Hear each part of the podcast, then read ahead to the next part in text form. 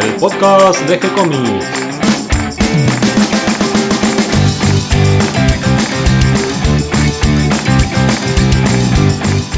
Muy bienvenidos a un nuevo episodio de G-Comics, el podcast donde hablamos de todas las técnicas necesarias para realizar un cómic, como dibujar un manga y todo el conocimiento requerido para dibujar esa historieta que tenemos dando vuelta en la cabeza.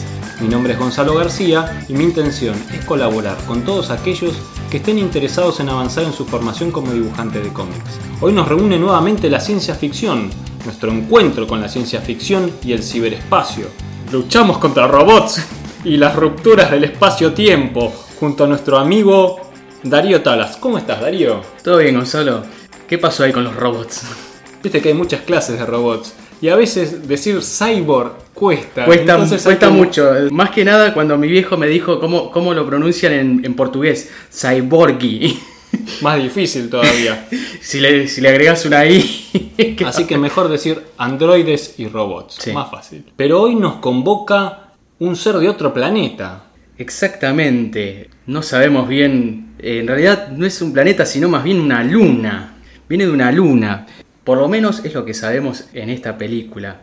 Más adelante con las precuelas y secuelas se, se sabe un poquito más. Pero bueno, hoy vamos a hablar de la más grande. Vamos a hablar de Alien. Alien, o acá conocida Alien el octavo pasajero. El que no había pagado el pasaje. No, no lo pagó. Él, él entró por la puerta de atrás. Alien es una película de ciencia ficción y de terror. Fue dirigida por Ridley Scott y estrenada en 1979. Sus protagonistas fueron Sigourney Weaver, Tom Skerritt, Veronica Cartwright, Harry Dean Stanton, John Hart, Ian Holm y Japhet Kotto. La película nos cuenta el acecho de un alienígena a toda una tripulación en una nave espacial. Los responsables del guion fueron Dan O'Bannon y Ronald Shusett. Ellos se inspiraron en obras de ciencia ficción y terror tales como The Thing from Another World de 1951 y Forbidden Planet de 1956 y Terror en el Espacio de 1965. Sí, porque esta película es una combinación de ciencia ficción pero con terror y suspenso. Sí, vos sabés que algunos dicen que es una película media Lovecraftiana, que tiene algunas cosas de Lovecraft. Yo realmente no lo veo como tal, pero qué sé yo, puede ser. Tal vez por el clima, el ambiente que se crea en la película. Las luces, eh, da esa sensación del oscuro, ¿no? Tiene sus momentos, ojo, eh. hacia la mitad de la película sí se pone más oscura. Al principio no es tan oscura. Cuando en 1977 se, se estrena exitosamente Star Wars, ahí se origina un cambio en la percepción de la ciencia ficción en cine. Y este es uno de los motivos para que la 20th Century Fox inicie la producción de Alien. Hasta ese momento, antes de Star Wars, uno decía, bueno, película de ciencia ficción, no me dice nada. Cuando Star Wars empieza a, a meter todo el tema de, de guerras eh, con, con naves y también algunos alienígenas que también son, son malos, eh, ahí empieza como una nueva, una nueva era para la ciencia ficción. Yo creo que el gran cambio viene por la mejora en los efectos especiales, justamente que hace eclosión en Star Wars, donde se vuelve muy real todo lo tecnológico, eh, los láseres, los seres extraterrestres, empieza a estar muy logrado y empiezan a ser creíbles, visualmente creíbles. Bueno, te cuento que el rodaje fue en Londres y duró 14 semanas. Y para la película se construyeron tres sets para los escenarios. El diseño de alienígenas y humanos fue llevado a cabo por Hans Rudolf Giger, o más conocido para los amigos como H.R. Giger. También estaban Ron Cobb y Chris Foss. Posteriormente, de los trabajos de Giger justamente para los diseños del Alien, se publicó un artbook que realmente se luce con los dibujos y con sus creaciones. Es realmente impresionante. Esa mezcla que hace él para los diseños de, los, de estos seres extraterrestres, mezclando como huesos con formas de insecto. Sí, tal cual. Si uno ve el diseño del alien, parece como si la cabeza fuese una cucaracha, con directamente un esqueleto después en lo que es el resto del cuerpo. Como si se vieran las, eh, las costillas por fuera. Realmente el diseño es, excelente de- del alien. Te cuento un poco de qué va el argumento.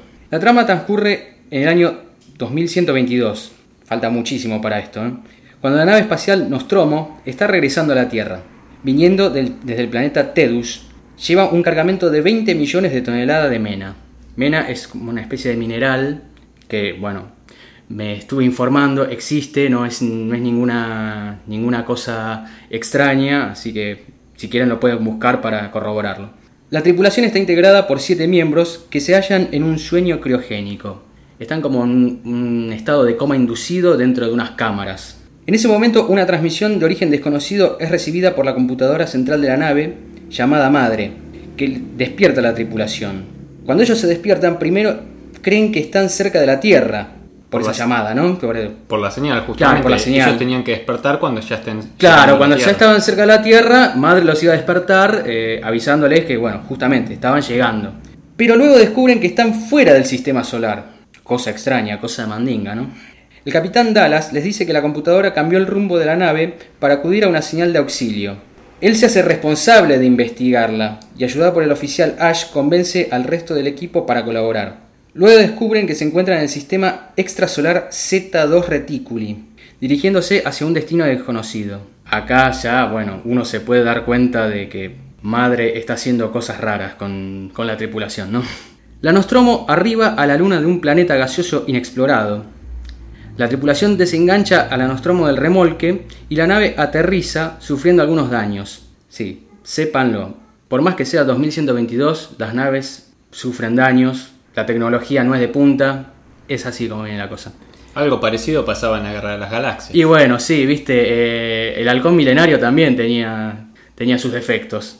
Bueno, la nave aterriza sufriendo algunos daños en el lugar donde se inició la transmisión. El capitán Dallas, el oficial Kane y la navegante Lambert salen a la superficie para investigar el origen de la señal, de dónde viene. Dentro de la nave quedan la teniente Ellen Ripley, Ash y los ingenieros Brett y Parker para hacer reparaciones.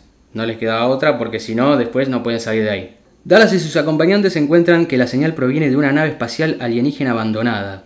Con gran sorpresa, hallan dentro de ella los restos de un extraterrestre gigante, con un gran orificio en su abdomen. No sabemos qué pasó ahí. Ripley ordena a Madre realizar la decodificación del código extraterrestre y en eso perciben que el mensaje no es de socorro, sino de advertencia.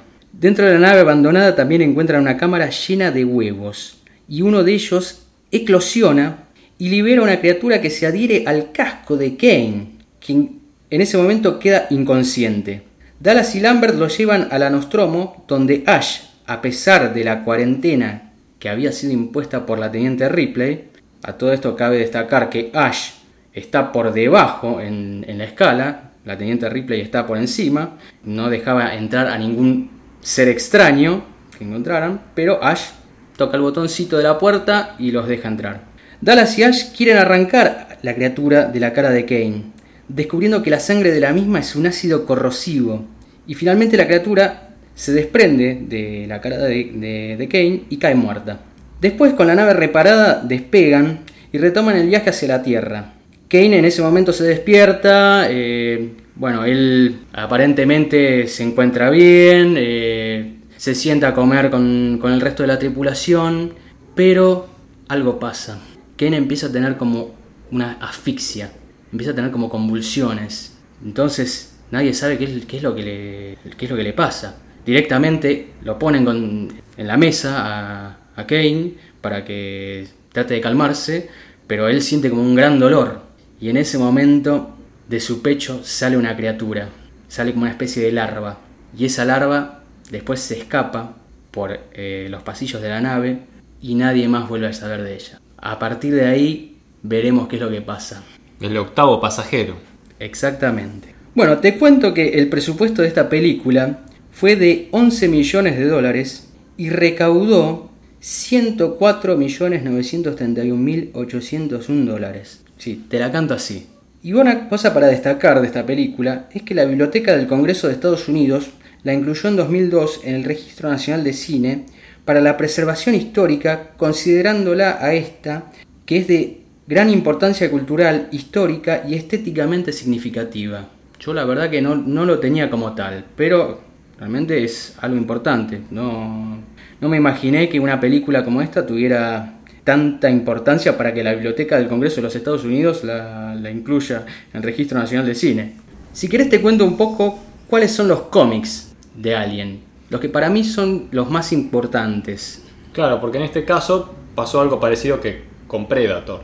Empezó alguien en el cine, en la gran pantalla, y luego salta a los cómics. Salta a los cómics, salta tanto a los juguetes, eh, hay merchandising de lo que quieras de, de Alien, así como también hay de, de- de Depredador o Predator, ¿no?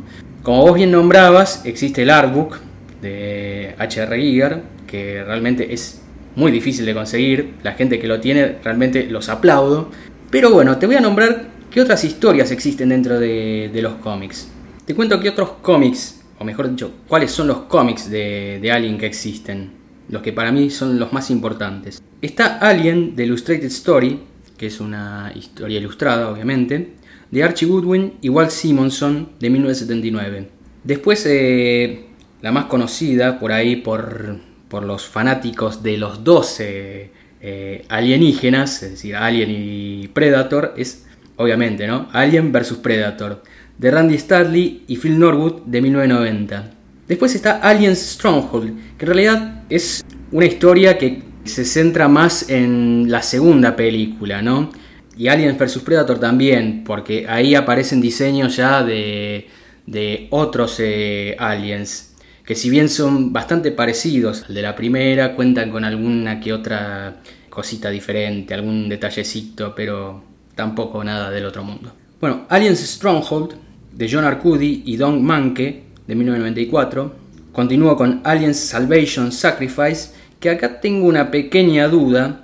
Yo tengo el, un tomo recopilatorio que es del 2015, pero eh, quisiera saber si realmente, pues acá por lo menos eh, en Argentina salió, eh, se llamaba Alien Salvación y Sacrificio, y creo que fue editado por Editorial Gárgola, creo que es una editorial que ya no existe, pero yo lo que quería saber si realmente era del 2015 o si era por ahí anterior. Puedo nombrar a los artistas que estuvieron trabajando en estas dos historias, tales como Dave Gibbons, Mike Mignola, Kevin Nolan, Peter Milligan y Paul Johnson. Allá por el 99 se lanza una versión como más novedosa o un refrito, llamémoslo, de Alien vs Predator que le pusieron Alien vs Predator Eternal. Y acá, bueno, trabajan varios ilustradores, varios guionistas, de los cuales desconozco sus nombres, pero sé que son un montón. Después hay un libro del 30 aniversario de Alien, Alien's 30th An- Anniversary, The Original Comic Series. Los 30 años de Sí, Alien. los 30 años de Alien, sí, para no complicarnos la vida con el inglés. De Mark Verheiden y Mark A. Nelson del 2016. Pero me dejé una joyita para el final. Y que por ahí a vos el título te va a resultar un tanto gracioso por juntar a tantos personajes y en especial a dos superhéroes con dos eh, alienígenas, ¿no? Y te estoy hablando de Superman y Batman versus Aliens y Predator o Predator, de Mark Schultz como guionista y como dibujante lo tenemos al gran Ariel Olivetti. Y esta historia es del 2007. No conocía esta obra, pero suena interesante. Por lo menos desde el lado del dibujo, seguro que Ariel ha hecho un gran trabajo. Seguramente, seguramente la tengo que buscar, la tengo que buscar porque cuando lo vi dije, no puede ser, Ariel Olivetti dibujando a Superman y Batman, ya, bueno, ya, ya lo sé, pero Alien y Predator, lo tengo que ver. Tenemos que conseguirlo. Sí, hay que conseguirlo, sí o sí. Si no podemos conseguir el artbook de, de Giger, por lo menos conseguir esto. Vamos entonces a tratar de conseguir esta gran historia, este gran cómic dibujado por Ariel Olivetti, esta lucha de superhéroes y alienígenas. Espero que les haya gustado la información que compartimos hoy. Bienvenidos a todos los que se sumaron en el día de hoy y gracias a todos los que nos comparten en sus redes sociales para que cada vez seamos más. Si les gustó el programa, recuerden que pueden darnos un me gusta o escribirnos una reseña en iTunes o en iBox. Y también pueden acercarnos sus sugerencias a través de la página de Facebook o desde nuestro sitio web gcomics.online, donde además van a encontrar un manga dibujado por Darío Talas y un cómic dibujado por quien les habla. Les vamos a responder siempre con alegría y continuaremos publicando nuevos episodios. Gracias y hasta la próxima. Gracias Darío. No, gracias a vos, Gonzalo.